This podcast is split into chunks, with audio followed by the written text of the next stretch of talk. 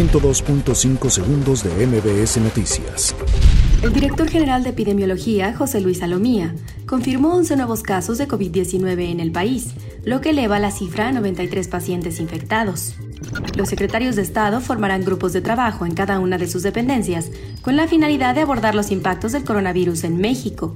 Ante el llamado de organismos internacionales para priorizar las medidas para detener, contener, controlar, retrasar y reducir el impacto del coronavirus, el Instituto Nacional Electoral aprobó que en los cerca de 900 módulos de atención ciudadana se emprenderán acciones de limpieza en las instalaciones físicas.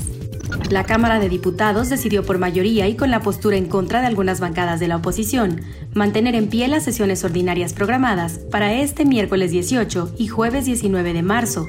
A partir del martes, el sistema de transporte colectivo Metro distribuirá en una primera etapa gel antibacterial en 107 accesos de estaciones estratégicas a fin de brindar este insumo a los usuarios para prevenir posibles contagios de COVID-19. Ante las críticas que ha recibido su administración sobre las medidas implementadas por la contingencia del COVID-19 en la Ciudad de México, la jefa de gobierno, Claudia Sheinbaum, puntualizó que las decisiones se han tomado con base en los criterios de expertos nacionales e internacionales.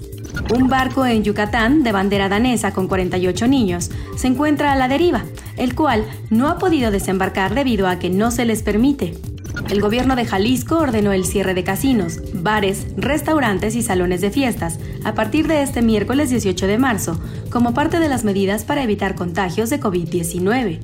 La exsecretaria de Desarrollo Social, Rosario Robles Berlanga, desmintió al coordinador de los diputados de Morena, Mario Delgado, quien informó que la exsecretaria de Estado ya está citada para el jueves 19 de marzo, con la finalidad de que comparezca ante el Pleno de la Cámara Baja.